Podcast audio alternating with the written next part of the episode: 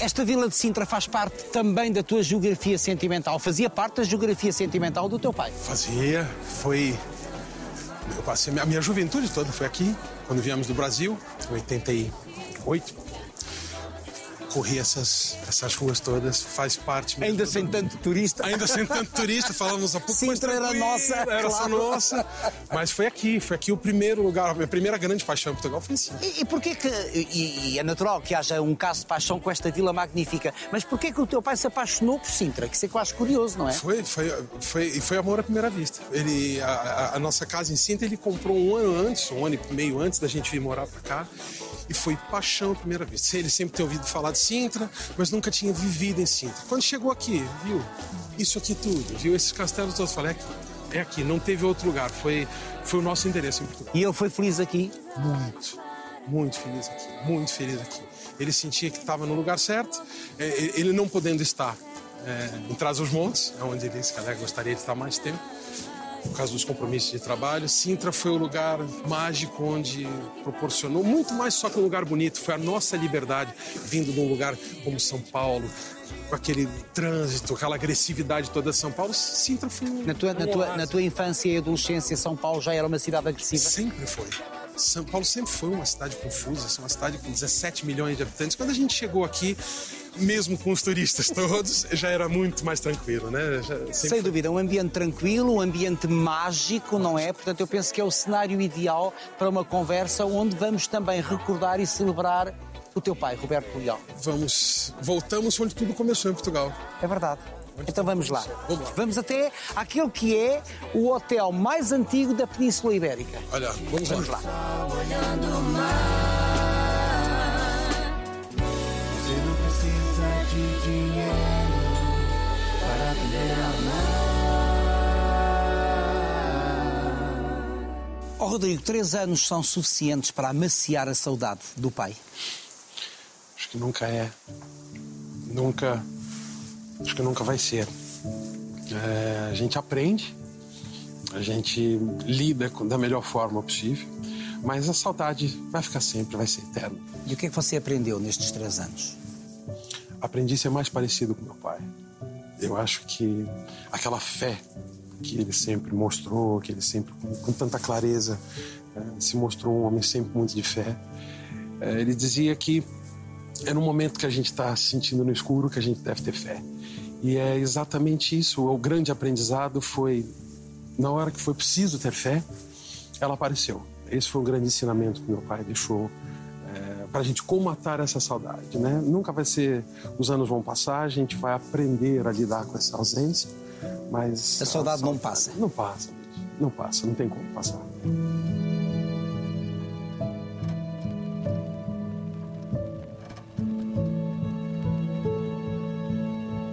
E você preparou-se para a perda, uma vez que vocês sabiam da dimensão da doença, aliás, escondendo-a mesmo do vosso pai? Na fase final, a gente teve que se preparar. né? A gente comentava antes de começar a gravar que a gente adoece junto, né? Com uma doença dessa, esse é o grande, o câncer tem isso, né? A gente acaba, quem está em volta No adoece caso dele, junto. começou tudo por ser um cancro de pele, não um foi? cancro de pele, era um melanoma, é, com algumas metástases depois, mas muitas pessoas até perguntam isso. Ele não sabia o que tinha? Lógico que ele sabia. O que nós não contamos é, ao longo do processo foi o countdown que aquilo teria. Né? Nós viramos a ampulheta, nós sabíamos o tempo que poderia ter. Os O médicos informaram-vos, foi? Formaram. É, havia uma projeção que poderia de tanto a tanto tempo.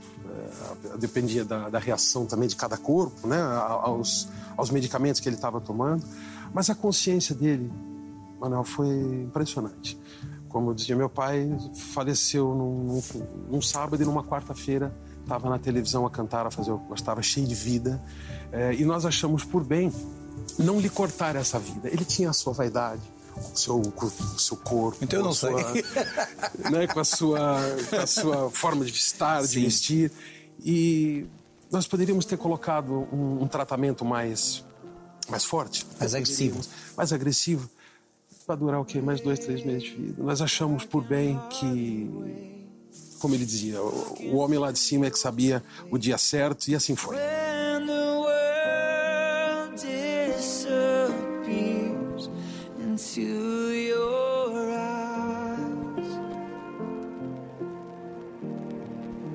Ele nunca se revoltou com o homem com H grande lá de cima. Nunca. Isso, isso é Com o homem ou com a mulher, nós não sabemos. Não sabemos. Mas ele. Houve um Papa que dizia que, aliás, foi o Papa João Paulo I que dizia que Deus era mãe. Era Portanto, mãe. É mãe e pai também. é verdade. Mas é uma, uma questão gostosa de se lembrar. Nunca houve uma revolta. É impressionante, porque nós, família, nós, eu fiquei revoltado. Com Deus. Eu fiquei, não fiquei com, com uma revolta com Deus, mas eu, eu, perguntei para ele: é isso mesmo? Lá está a fé que teve que teve que aparecer nessa hora, né? Se eu não se eu não colocasse em prática aquilo que o pai andou falando para nós dentro de casa, não seríamos filhos dele. Ele aprendeu, nos ensinou até essa fé mesmo na hora do escuro.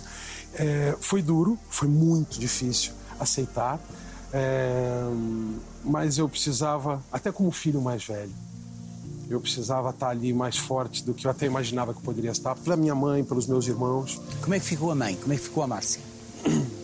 A sua companheira de vida. É isso. É, Tiraram-lhe o- a, a vida ficou sem o companheiro dela, né? Ela, ela perdeu o grande companheiro de viagem dela. É, uniu muito a família.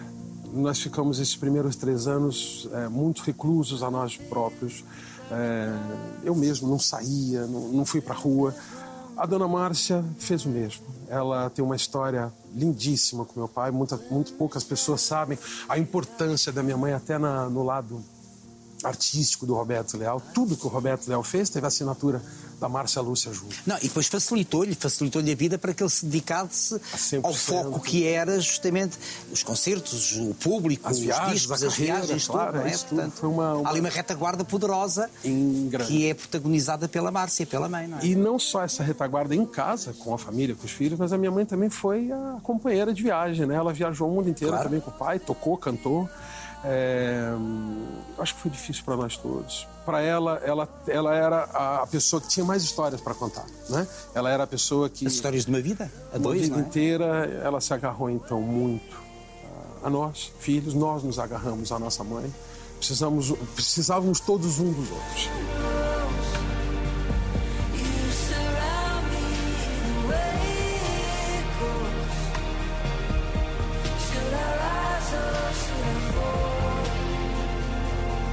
E os irmãos lidaram todos de igual forma ou cada um lidou com a perda à sua maneira? À sua maneira, cada um. Eu precisei mergulhar. Vocês têm todos personalidades diferentes. diferentes. É, a minha irmã, até A Manela. agora, a Manuela, com três anos quase se passaram, a Manuela não consegue ouvir uma música do pai ainda. Ai, não? A Manuela não consegue encarar uma fotografia do meu pai ainda. O meu irmão, o, do meu, O Vitor? o mais novo, o Vitor, já teve, agora, nos último, no último ano, ganhou um esclarecimento maior. E o Rodrigo, que foi, acho que, o filho que mais que conviveu com, com a carreira, não só com o homem, com o pai, mas com o profissional, Roberto Léo. Eu precisei mergulhar na vida do meu pai para colmatar a saudade dele. Eu fiz ao contrário dos meus irmãos. Eu fui agarrar na burocracia da carreira do meu pai, eu fui tratar logo de saber os direitos de autor, dos contratos antigos, de saber da discografia. Eu precisei mergulhar na vida do meu pai para curtir, entre aspas, a saudade que eu tinha dele. E viajando pelo mundo, o pai conseguiu ser um pai presente. Depois há aqui um período de alguns anos, ainda são bastantes, em que vocês trabalham em parceria, porque você produziu muitos trabalhos do pai, mas ele conseguiu ser um pai presente com as viagens que tinha que fazer. Nos primeiros anos de vida, não. Era impossível. Meu pai Aí o papel importante também da mãe. foi um papel importante porque dentro do Brasil, na- nos primeiros 20 anos de carreira, é, meu pai fazia algumas viagens para o exterior, mas o grande volume era feito no Brasil. Para você ter uma ideia, Luiz, a gente fez uma conta uma vez. O meu pai, nos primeiros 20 anos de carreira, tem uma média de 16 concertos por mês. Então você imagina, tirando as viagens, eu tinha meu pai, eu vi o meu pai uma Dentro do Brasil. terça- no Brasil. Que por cima é um país imenso, não é? Um continente É como viajar na Europa. fazia, quer dizer, uma turnê durava facilmente dois anos no Brasil. Então, essa ausência, não posso falar o contrário. Até os meus 14 anos, até nós vi- vi- vimos para Portugal residir, o Roberto Leal era uma paisagem. A gente, ainda bem que eu fui tocar com ele, porque senão eu não tinha meu pai. Não tinha. ele dentro de casa, a não- ser estando com ele nos espetáculos dele. Mas então, até aos 14 anos, que ideia que fazia do pai? Como é que você preenchia essa paisagem que tinha do pai, não o tendo presente? era com muita saudade, porque a, a vida era o que era, a vida dele era o que era. Quando eu te falei que realmente ele fazia uma média de 16 shows por mês, era impossível a gente, num mês, de, em 30 dias, a gente viu meu pai cinco ou seis dias no mês. É, nós nos acostumamos a ter o nosso pai assim, e- então quer dizer, a valorização de quando ele estava com a gente era enorme. Quando a gente conseguia o apanhar quatro, cinco dias, era um oásis, conseguimos segurar. ele em Portanto, era pai em qualidade. Era em qualidade. Não em quantidade, mas em Mas em qualidade, qualidade. de tempo. É é? isso.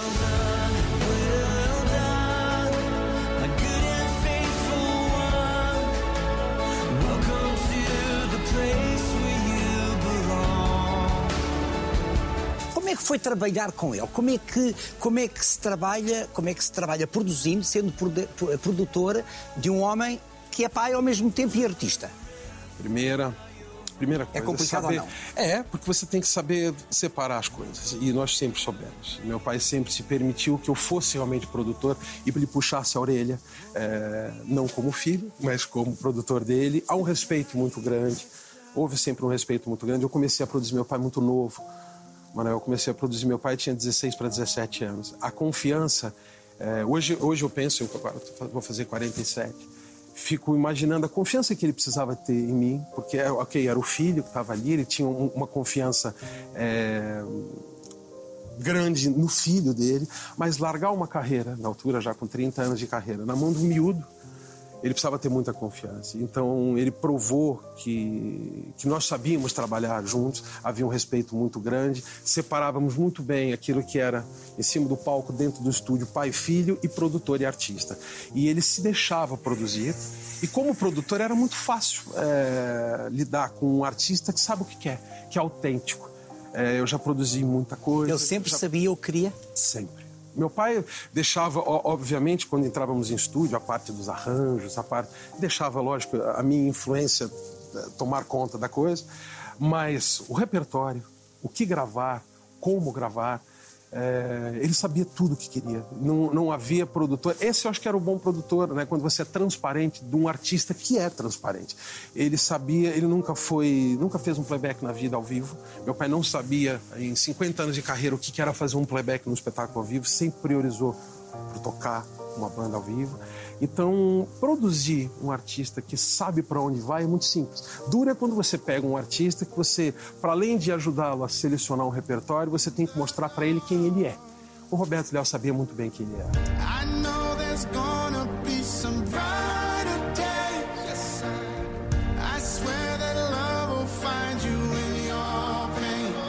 Eu não sei se falaram disso, mas eh, em algum momento notou que ele tinha alguma mágoa em relação a este país. Este país inicialmente talvez tenha tido algum preconceito em relação ao cantor imigrante, não é? Ao cantor eh, que havia emigrado, que havia feito outras coisas na vida, penso que chegou a ser feirante, sapateiro, eh, portanto há ali uma, uma série de funções que não têm nada a ver com o espetáculo. O que é certo é que ele começou por se impor no Brasil e depois lentamente foi se impondo neste país. Houve Ninguém- preconceito? Houve. Ninguém consegue ser popular e chique ao mesmo tempo, é muito difícil. é, muito, é muito difícil você ser adorado pela sua popularidade e ser ovacionado pelo seu critério artístico. É muito difícil um cara popular, é, é muito difícil você ter uma música do Djavan e ser um Roberto Leal. E ao contrário também é muito difícil. Então, esse preconceito a gente sempre sentiu, eu sempre senti. Eu me revoltei mais. Meu pai nunca se revoltou, Manuel. Meu pai nunca, meu pai sabia muito bem ah, quem era, o que ele teria que fazer. Portugal demorou muitos anos para aceitar o Roberto É Leal. E ele sempre teve ah, Portugal estranhou, digamos assim. Estranhou. Eu lembro que ele me contava, não estava ainda aqui, mas os primeiros anos, na década de 70, quando eu vinha a Portugal, era uma aberração. Aquelas bocas sina, aquele cabelo loiro, o arrebita com guitarra com distorção. O grande êxito da revista, aliás, tudo começa aí no, Tudo no programa aí. do Chacrinha. Chacrinha. 1971, se não me engano. Né, falou, que OVNI é esse que, né, que, que cantando música popular tradicional portuguesa de uma forma completamente diferente. Então houve o público, o público, o povo, esse nunca teve dúvida. Eu acho que se você perguntar... Ela era muito fiel ao povo, não era? Muito, muito. O povo fez o Roberto Leal. A carreira do Roberto Leal é feita por esses imigrantes, por esse povo simples, é, que nunca deixou ele sozinho durante 50 anos. Quando a gente fala de houve alguma dificuldade em se impor, Estamos a falar da imprensa, estamos a falar da mídia, que por si, por norma, é, o casamento entre mídia e um trabalho popular é sempre muito. Não era só o Roberto Leal que, que sofria das, de- desses preconceitos, a, a música popular portuguesa nunca gostou dela própria. E o meu pai nunca teve vergonha de se assumir um homem popular. Eu acho que por isso é que conseguiu o espaço que conseguiu, pela autenticidade, enquanto porque chique era gravar pop, bacana era gravar rock. Falar de música portuguesa no Brasil nos anos 60 era um palavrão, Manuel. Né? Você ir pro Brasil Ah, não. e... Ele também terá sentido preconceito no Brasil, É é? gigante. né? Claro, o português, claro. O português naquela altura, no Brasil, era reconhecido como aquele cara que tinha 1,60m de altura, cabelo Seria- preto, bigodinho, Bigode. lápis atrás da orelha trabalhando na padaria. Exatamente. Esse era o português. O típico padeiro. o Roberto Leal chega lá com uma proposta exatamente ao contrário. Não era boa nem melhor, era ao contrário de tudo aquilo que o português tinha consumido de um, de um português, né? Com a música, com a legitimidade que ele, que ele trazia com ele. Então, esse preconceito, eh, ao longo de muitos anos, eu acho que acompanhou. Meu pai sempre soube lidar com muito carinho, com muito amor. Meu pai nunca se mostrou revoltado, eh, indignado com isso. Sempre foi um motivo para eles continuar a ser transparente. É o que ele dizia. Quando a gente é, ninguém sustenta uma mentira 50 anos, meu filho. A gente tem que ser aquilo que é. E se a gente é mentiroso no meio do caminho, nos detalhes as pessoas vão nos pegar.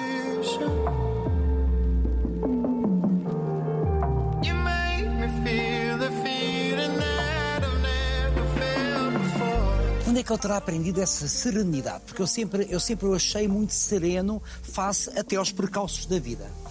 duas uma resposta muito simples teve uma pessoa é, e um e um estado de espírito muito grande que fez o Roberto Leal ser assim a fé dele e a dona Áurea que é mãe da minha mãe a minha avó era a mãe dele é, mãe postiça era mãe da minha mãe a minha avó era uma pessoa extremamente espiritual, uma pessoa extremamente religiosa. Toda essa religiosidade que a gente viu no Roberto Leal partiu da Dona Áurea. Ela catequizou o Roberto Leal nos princípios da, da religião. Foi ela que apresentou a fé para o Roberto Leal do tamanho que ele, que ele a desenvolveu. Então, essa é, houve a, a- Dona Áurea foi essa pessoa que ajudou o Roberto Leal a virar um homem mais polido. O Roberto Leal era um homem de Vale da Porca, era um homem de Trás os Montes, quando chegou no Brasil, sem muito, é, sem muita refinaria é, naquilo que falava, era um homem sem estudo, um homem popular, e a Dona Áurea e a Márcia Lúcio foram as pessoas que trouxeram o Roberto Leal diamante em fora. bruto que depois é lapidado. Lapidaram, exatamente. Foi exatamente é, esse o papel importantíssimo da E Val da Porca faz sentido na sua vida ou não? todo. Porque vocês têm uma ideia, ou tinham uma ideia de, de criar um museu. Sim. Vale da Porca é o cenário verdadeiro da, de todas as canções. Eu, gosto, quando, quando meu pai começou a cantar, eu duvidava, não dele, mas aquilo que as pessoas viam naquela serenidade. Esse homem não se irrita, não é possível. Não é possível que Eu esse homem está sempre, tá sempre falando em Deus, está sempre com o coração luz, aberto, está sempre na paz. Até que ponto isso é verdadeiro? Até que ponto isso não é um, um personagem que Podia ser uma veste? personagem.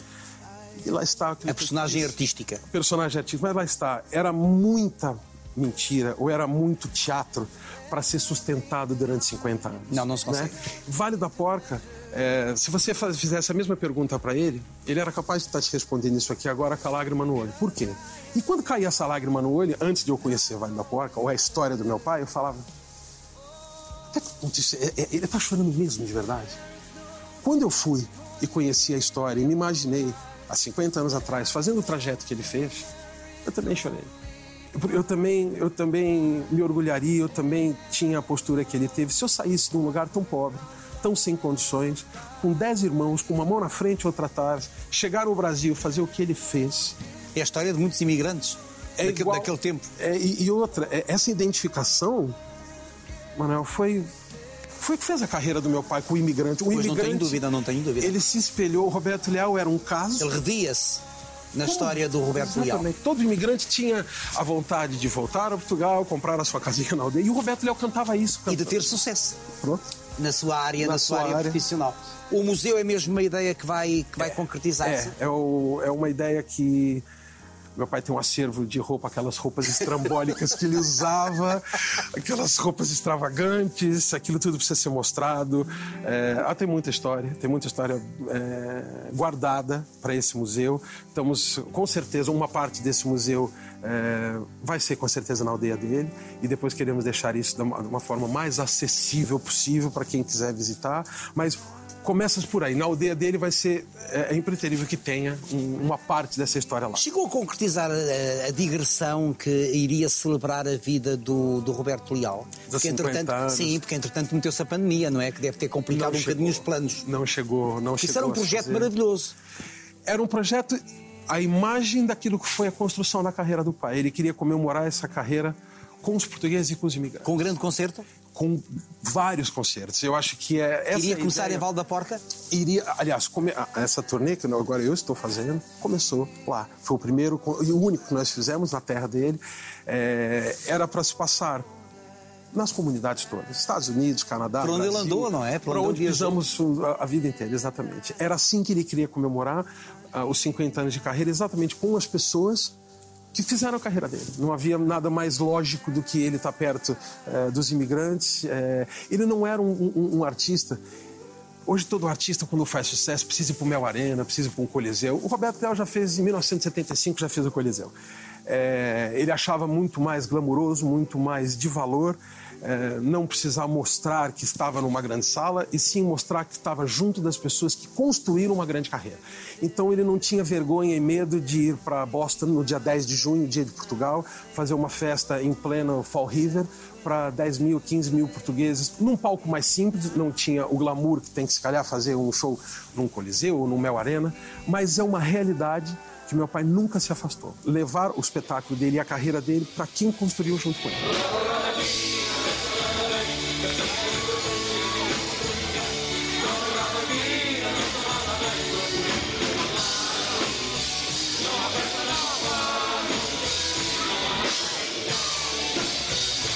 Mantendo-se fiel às eh, raízes da, da música tradicional, da música popular, ele, ele conseguia inovar-se de CD para CD, de projeto em projeto. Tão difícil, né? É. Esse é, é, esse é, um, é, um- é uma, é uma das, das vertentes mais Mas complicadas. aí também você, como produtor, certamente terá um papel a desempenhar. Eu tinha, eu tinha a função, como eu te falei, o pai sabia tudo o que queria. O que o, o, o que o filho, o que o Rodrigo, o que o produtor fazia era.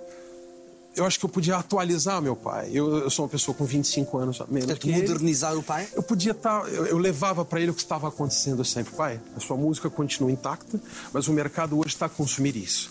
É, e o interessante dessa gestão é que ele nunca precisou, o que é difícil, por isso que acontece em alguns momentos do artista tá lá em cima, tá cá embaixo, ele nunca se deixou levar pelo momento que o mundo passava musical. É hora da kizomba, é hora do pop, é a hora do rock. O Roberto Leal foi música tradicional. Quando a música tradicional estava embaixo, o Roberto Leal esteve embaixo. Então, Como é que ele lidava com esses momentos eh, não tão fulgurantes? Eu acho que o princípio da carreira, as pessoas não faziam ideia do estrondo que foi a carreira e o sucesso do Roberto Leal no Brasil. Eu acho que quem. Nós depois- aqui acho que ainda não temos essa noção. No Brasil foram 25 milhões de discos. Se você Também o mercado é vastíssimo. também é gigante, mas mesmo assim, é, não só no Brasil. Se você. A Amália Rodrigues vendeu na história dela 30 milhões de discos. O Roberto Leal vendeu 25 milhões. É, o terceiro artista que mais vendeu disco em Portugal, as pessoas nem imaginam quem é Linda de Souza, que vendeu 8 milhões de discos. 25 milhões de, de cópias é muita coisa. E, e não pode ter sido só um acidente. É, não pode ter sido apenas uma música que fez sucesso. O Roberto Léo foram, eu já contei, tem mais de 70 singles top 5 em Portugal. Então é muita música. Toda essa carreira, toda essa dedicação, Manel. Eu acho que é grande. Se você me perguntar qual é uma, um- uma palavra que define realmente o teu pai, é difícil numa, né? Uma é amor, mas Portugal. Ele pôs Portugal à frente de tudo. Antes, quando ele, quando ele divulgava um disco, antes de falar é Roberto Leal, um disco novo, é a música nova, é Portugal acima de tudo. A preocupação que ele teve de levar artistas portugueses várias vezes ao Brasil para que se mostrasse a música portuguesa, porque o brasileiro fala, mas a gente só conhece a Amália Rodrigues e o Roberto Leal não foi egoísta. Ele mostrou o seu, o seu trabalho, mas nunca deixou de falar nos seus colegas de trabalho, nunca deixou de falar, olha como é linda, como é bem feita também a música em Portugal. Isso tem um valor tremendo. Ele conquistou jovens, ele conquistou um público jovem ou não? conseguiu, lógico, no princípio da carreira, ele teve a juventude. Meu pai conquistou um título em 77 como rei da juventude brasileira. Foi um dos títulos mais importantes que ele tem na carreira. É, depois é normal que depois de 20 e poucos anos de carreira se perca algum fulgor, mas Mamonas Assassinas voltou a trazer essa juventude. Os Mamonas Assassinas, quando regravaram uma música do pai, trouxe. é, meu pai dizia que aquela O que já quer dizer alguma coisa, não é? né?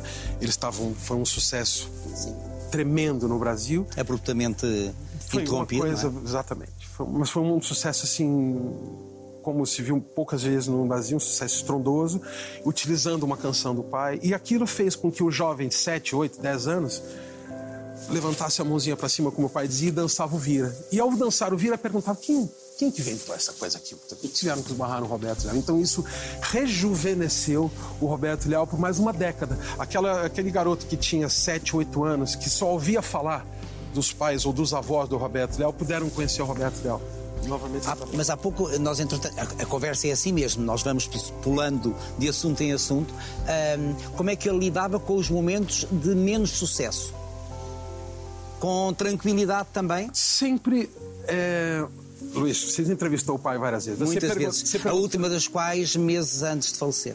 Se você perguntasse para ele assim, bom dia, você sabe, ele vinha com uma história. E para responder bom dia, ele vinha com uma metáfora. Você sabe como é que ele me cumprimentava sempre? Era menino que luz! E ele sempre, com as suas metáforas e tudo, mas ele sempre soube, ele sempre soube que a vida artística é o que é, Luiz. Você não pode estar no top toda- todos os anos, todos os, todos os Aliás, o difícil é manter isso. O difícil é manter. Eu acho que já é um sucesso tremendo chegar aos 50 anos de carreira. E esses anos em que a evidência do sucesso não estava tão lá em cima, o Roberto Leal soube aproveitar essa, essa, nessa altura para se reinventar, para ser mais criativo. Não adianta você combater isso com, com tristeza ou com o ombrinho dizendo, ai, que, que ruim, que chato. Não. Se você teve um momento na sua carreira que não correu tão bem, que te sirva de input para você olhar o que não está Mas ele não desanimava, portanto ele pensaria o próximo momento será no melhor. próximo momento, sempre, sempre. Onde é que ele adquiriu essa sabedoria? Na vida? A vida. O que restou do nosso amor ficou no tempo esquecido. Eu acho que quem fez, como eu te falei, dez irmãos, uma vida desgraçada, como falamos, uma vida pobre, sofrida, sem grana, sem condições. De repente chega um português assim no Brasil, vende 25 milhões de discos, se torna uma referência do seu país no país dos vizinhos. É uma baita responsabilidade. E essa serenidade veio dele compreender o tamanho da responsabilidade que ele tinha. Ele tinha um país inteiro e quando ele falava, o meu país é assim, o brasileiro, ah, Portugal é. O Roberto Leal estava a dizer sobre Portugal. Ele tinha uma responsabilidade tão grande, porque nada chegou no Brasil a não ser Roberto Leal nos anos 70. Muito pouco chegava, Luiz. Era realmente. é, Hoje eu entendo que ele fez a- o barulho que fez, porque ele era único também em Portugal, né? É, no Brasil.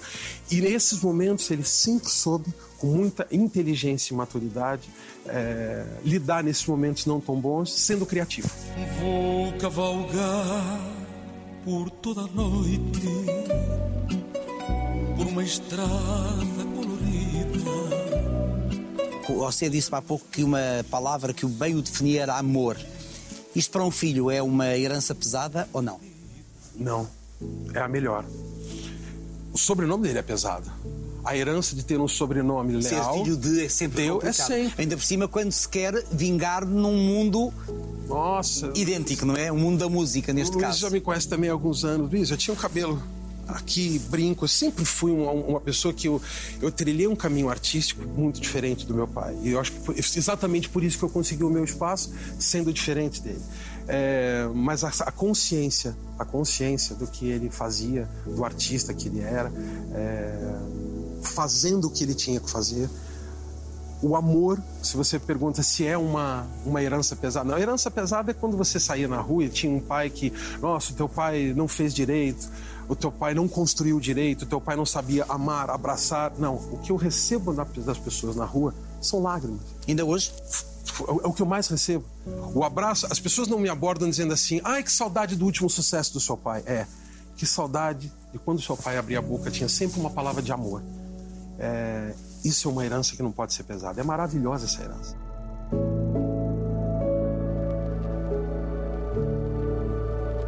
E ele estimulou a sua, a sua atividade enquanto músico? Sempre. E que eu fosse e que eu trilhasse o meu caminho sem preocupar se eu ia ser igual ou parecido. A grande preocupação. Foi difícil pai... no início? Impor-se?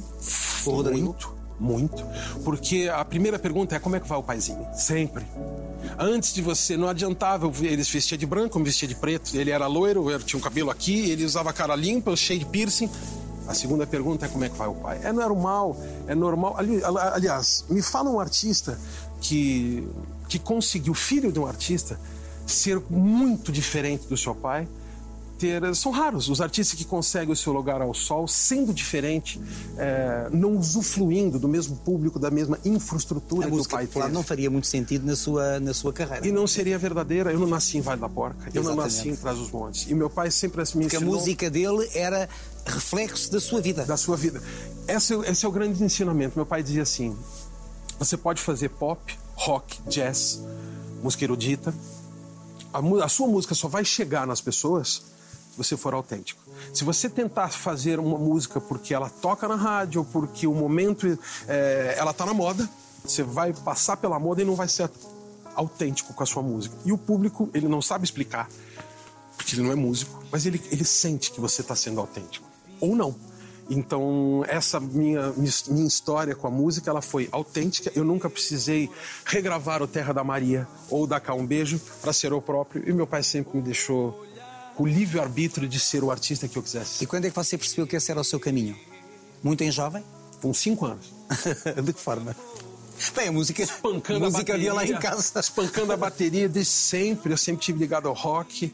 E o bacana é que meu pai aproveitava isso. Me deixava ser quem era. Ele o seu triângulozinho. Ele interessava-se sua... interessava por outras sonoridades? Muito. Meu pai encheu comigo. É a cabeça aberta de poder ouvir outras coisas e eu sempre fui esse input de música diferenciada e eu ouvia de tudo. Eu mostrava a banda de rock mais pesada para meu pai e ele não fazia cara de que achava aquilo um absurdo. É, ele me surpreendeu uma vez, eu uma vez para picar, fiz um furo de cada lado na orelha. E ele chegou para mim, mas só dois? Você tem espaço para fazer mais. E eu pensando que ia fazer uma afronta. Meu isso é muito inteligente da parte do pai. Né? é assim que se trava. É assim que se, é assim que se trava. É isso. Nunca houve conflito de gerações? Dizer passamos, que não houve... Nós passamos todos por uma fase em que uh, nos revolta, revoltamos face aos pais, não é? A minha revolta não deve ter sido diferente de algumas pessoas quando eu tinha meus 15, 16 anos. É, é eu questionei, aí. eu questionei aquilo que algumas pessoas em Portugal até podiam questionar. Será que esse cara, em relação ao pai, essa autenticidade é assim mesmo? O mundo estava desabando, Goxa. O mundo estava caindo e ele, calma o planeta explodindo, ele tenha fé, meu filho. E eu cheguei e falei assim, mas ter fé aonde, meu? A coisa tá caindo, o planeta tá desabando, nós vamos se ferrar. E você falando em fé, ele falou, é nessa hora que o pai costuma ter fé. Portanto, Luiz, é, você em casa, vocês que estão aí olhando lá em casa, podem ter certeza de uma coisa. O que pautou 50 anos de carreira e de sucesso foi a autenticidade.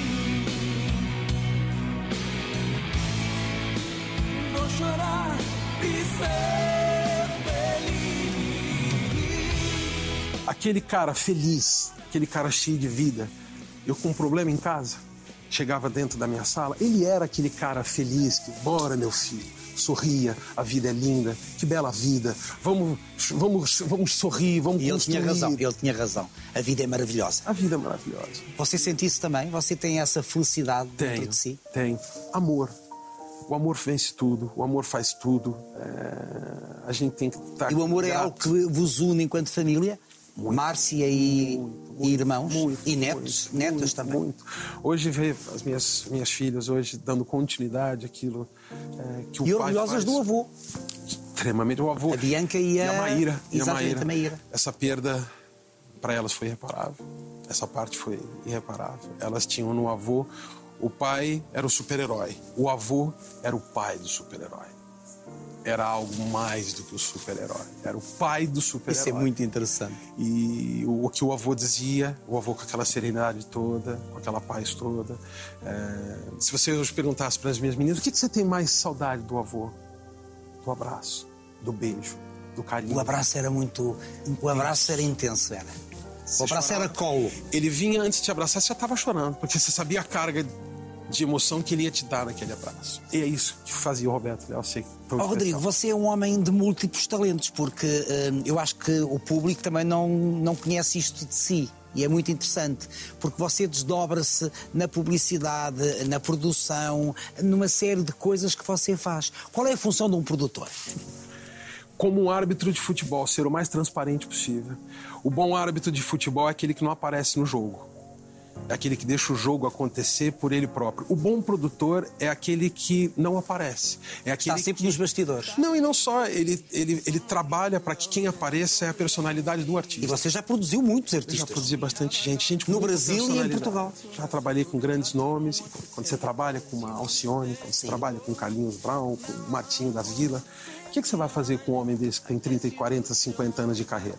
Você só tem que fazer o ambiente estar propício para ele ser quem é. Fazer com que o ambiente da gravação, a gravação não grava só música, não registra só notas, registra o clima, registra o momento, registra é, exatamente a- o que se vive ali. E o, e o bom produtor, para mim, é aquele que entende onde está o público do artista, quem é o artista e deixa o artista sem muita maquiagem. E você é cada vez mais produtor e depois artista, ou é artista e produtor? Como é que consegue conciliar todas estas facetas do seu talento? As duas coisas. É, eu procurei por um, por um trabalho sempre muito diferenciado em relação àquilo que meu pai, por exemplo, trilhou. É às vezes, em- é, é, às vezes é, é triste ver, quer dizer, é triste o modo de dizer. Eu faço tanta coisa bonita. E as pessoas, você, você começou por dizer isso, as pessoas às vezes nem sabem, quer dizer, eu trabalho, faço músicas para televisão há 25 Nomeadamente anos. na TVI, imensas, imensos, teus programas imensos genéricos, e eu não sabia só agora é que sou. né? só- eu- aliás, eu tenho com muito carinho, com muito orgulho os teus, os teus genéricos do- dos teus programas. Há anos que eu faço dentro da TVI. É, é um trabalho muito solitário, mas é um E trabalho. não é inglório. É porque as pessoas cantam, se calhar, todas as tuas músicas e não sabem que é sua. Né? As pessoas falam, nossa, mas se eu começar aqui a desbominar a quantidade de canções que eu já fiz. Nossa, isso tudo é do Rodrigo. Mas tem um lado Mas bom. genéricos de Big Brother e tudo, há imensa coisa. Tudo, desde feita, a época. Feita por si. Sim, os Big Brothers. Eu comecei. A minha primeira chance, a minha primeira chance na televisão, a primeira, a primeira música de sucesso que apareceu na televisão foi no Big Show Sick. Naquela altura foi a música do Big Show, a música do Muita Louco. E Buereré, eu peguei essa fase toda no princípio da SIC. É, e hoje eu já trabalho Show não, só está com no ar, Ele que eu vou me ligar. nandarará, Com o João Baião aos pulos. Os- aos pulos. Ainda É, continua. Ainda continua. E- mas agora, com muito orgulho, ao longo desses últimos quase 20 anos, eu trabalho para a TVI já há muitos anos. E tudo aquilo que a gente vê de genéricos, desde os, do jornalismo a todos os programas de entretenimento, tá lá o Rodrigo Leal, de uma forma que as pessoas às vezes não sabem. As pessoas ouvem o Rodrigo Leal todos os dias em casa, mas às vezes não sabem que é o Rodrigo que tá ali. Isso aborrece ou não? Eu já, quando eu era mais novo, essa, esse ser anônimo tão assim, eu, não, não lidava bem com isso. Todo jovem quer aparecer, né? A gente só, a gente só começa a ser homenzinho depois de uma certa idade. Eu comecei a, a ser mais pé no chão depois de alguma idade. Eu era muito vaidoso Que idade é você tem? Tô com 46. vou Ah, é um jovem, 46. podia ser meu filho. É um jovem. E você também. Não, não, eu podia ser seu, Jovem. eu podia ser seu pai. Mas um pai jovem. Um pai muito jovem. Um pai muito jovem. Mas é, é isso. nu- nu- Nunca, desde cedo, desde cedo, a minha vida sempre foi. Eu nasci dentro do estúdio. É verdade. Eu nasci dentro do estúdio. E nasceu na música. E nasci dentro, mesmo dentro da música. Não teve, eu não tive hipótese. Eu não tive hipótese.